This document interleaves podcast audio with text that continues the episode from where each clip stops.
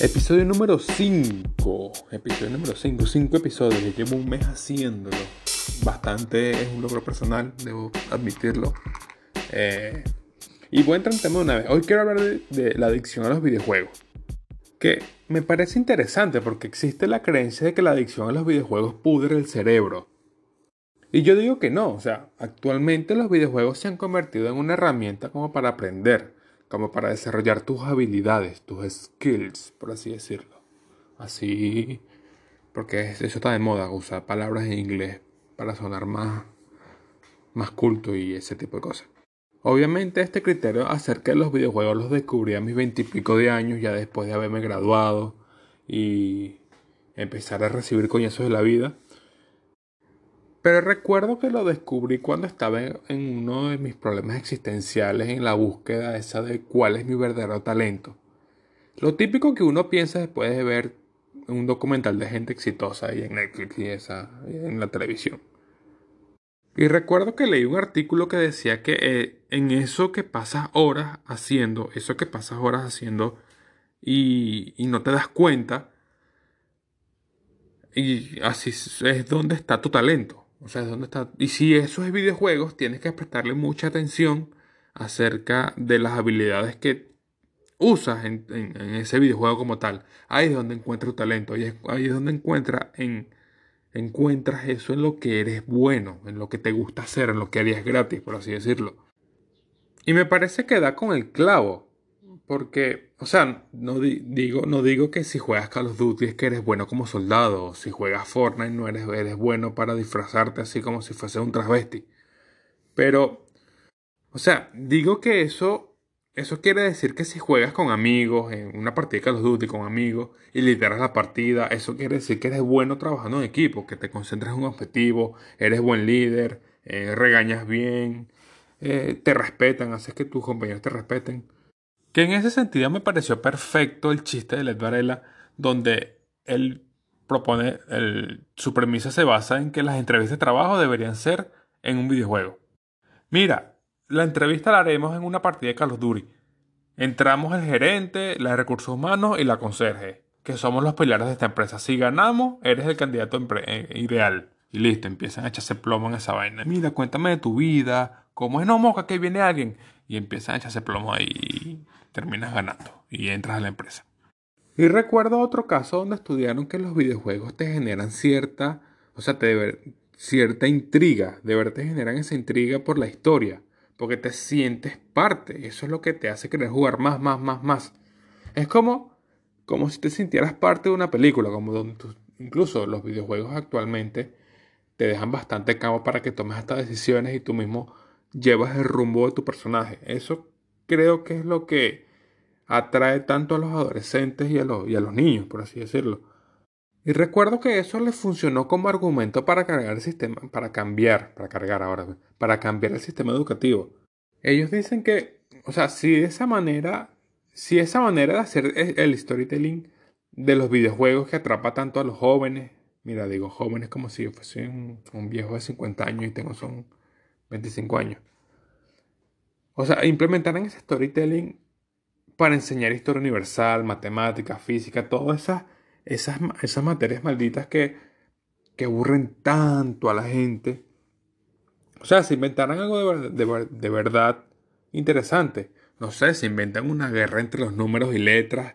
Eh, y entonces esos números y letras inventaron armas que son las ecuaciones de la, de la derivada de la integral. Y por eso entonces existen las letras en las ecuaciones, porque unas las usan las letras, después se les quitan los números para, para después dar el resultado y así, no sé, así debería ser el, los profesores darle la imaginación a, a, los niños. O no, sencillamente explicarlo el porqué, de dónde viene, para que o sea, para que entiendas de dónde vienen todo, todos esos conceptos de, de, matemática, por ejemplo, que es lo más trivial, todos esos conceptos y saber el por qué tienes que aprenderlos, porque mira, tú vas a usar eso porque en la carrera estudias ingeniería y necesitas calcular el viento en las estructuras. Un ejemplo, no sé, eres, contador, necesitas sumar y restar porque necesitas que el cierre te dé, no sé, nada de contabilidad pero entendiendo como que el porqué ya como que cambia la, las ganas de, de querer aprender más de eso. Que ahora que lo pienso, yo creo que ese puede ser un buen episodio. Como que voy a armar como que una propuesta de cambiar el sistema educativo o cómo debería ser, qué propuestas hay, cómo que quién lo critica, lo, lo hablaré para otro episodio. Vamos a dejarlo para otro episodio, vamos a dejarlo en lo que es los videojuegos. Que en cuanto a los videojuegos que me gustan a mí, porque obviamente el podcast se trata de mí, o sea, soy yo, obviamente, es mi espacio. Eh, a mí me gustan mucho los videojuegos de estrategia y de mundo abierto, donde yo puedo hacer mil vainas. O sea, por ejemplo, a mí me tiene, me tiene fascinado el tema de, de el juego de City Skylines. No sé si lo pronuncié bien, pero bueno, ustedes ya saben cómo soy yo. Un juego donde tienes que crear la ciudad y tienes que estar pendiente de, de problemas reales de la ciudad. Que, la, que se desarrolle la industria, que se desarrolle la, eh, las zonas comerciales, residenciales. No, tienes que, para que crezca la ciudad en población y en economía, tienes que crear zonas industriales para que esas zonas industriales lleven mercancía a las zonas comerciales y, las personas puedan tener empleo y puedan adquirir eh, productos en las zonas comerciales. Tienes que tener un buen sistema de tráfico porque si no la, ciudad no te, no te crece. Puedes desarrollar tu ciudad en turismo, en ocio, en productos, la industria en petróleo, en minería.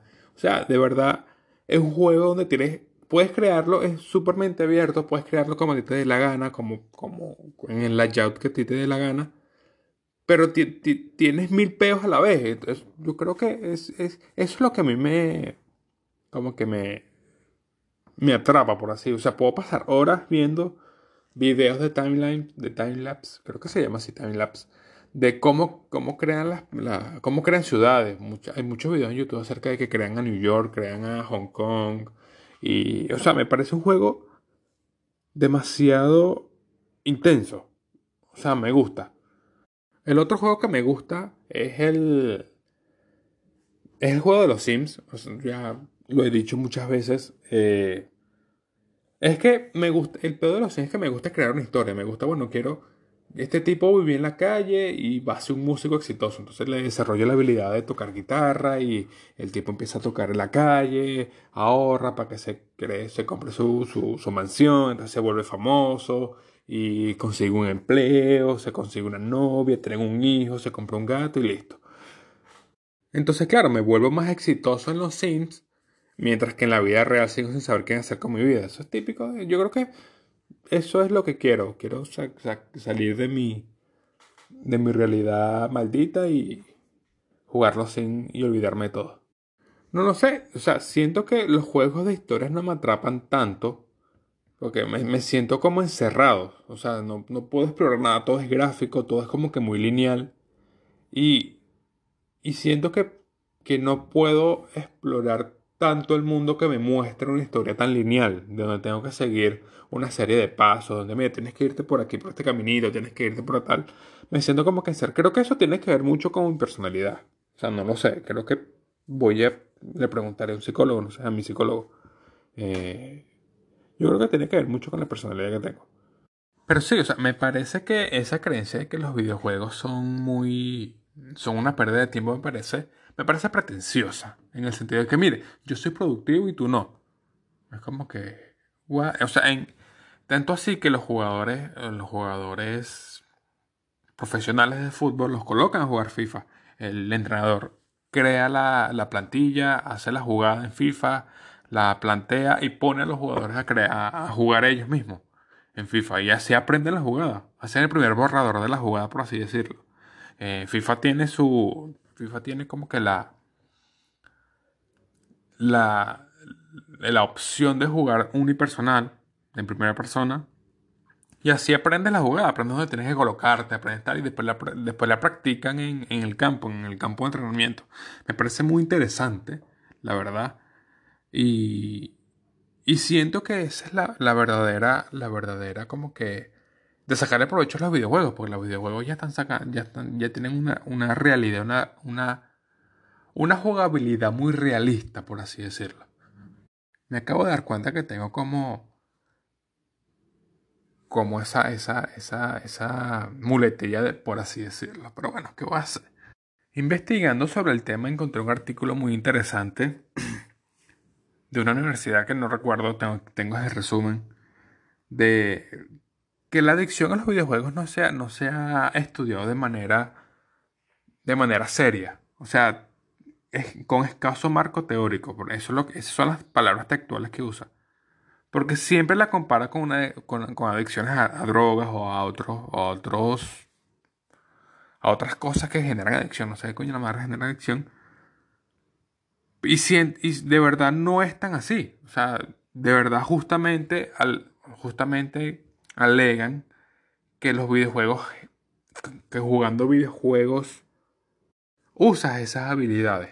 Lo cual no te hace, no te hace una adicción mala, por así decirlo. O sea, estoy, así como que parafraseando todo lo que dice porque tiene, tiene estudios, o sea, tiene estudios acerca de investigación sobre neurotransmisores y todas esas cosas. Entonces, dice que como es, como, como es una actividad donde, donde tienes que hacer, pensar, por así decirlo, pasa como que una adicción de segundo grado, de segundo nivel, no pasa una adicción tan... Te haces adicto es a esa sensación a, ese, a ese pensamiento que estás llevando a cabo en el videojuego.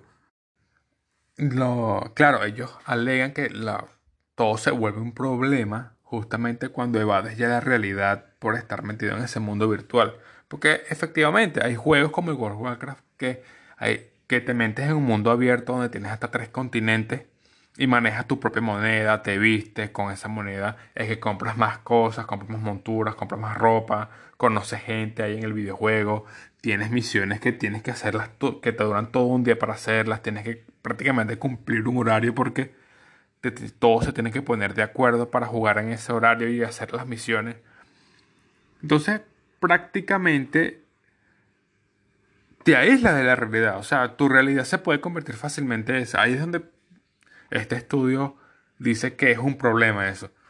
Pero bueno, o sea, yo digo que es un hobby cualquiera. Muchas personas pasan todo un día viendo, muchas personas, yo también lo hago, viendo todo el día series en Netflix y no veo nada de malo que puedas pasar todo un día jugando juegos de computadora. Es, es totalmente normal que el, o sea, así considero yo, que el ser humano quiera salir de su realidad y centrarse en algo ficticio, donde sabes que lo que de verdad se como que adictivo entrar en una realidad alterna que no es la tuya. Es que si la cagas no hay, no hay, o sea, si la cagas revives y ya, o sea, no, hay como que una consecuencia inmediata en tu vida. Solamente cierras la computadora y sigues con tu vida normal de mierda y listo. Y bueno, eso es, lo, eso es lo que pienso yo acerca de la edición de videojuegos. No comulgo con eso de que es una pérdida de tiempo, la verdad. Eh, hay que saber, hay que, ser, hay que ser inteligente en saber qué juegos usa y por qué te haces adicto a ese juego. Eh, me despido con eso, con los que me escuchan. Chao, nos vemos en otra semana del espacio. No sé por qué me despedí así, pero, pero le quise agregar un poco de drama.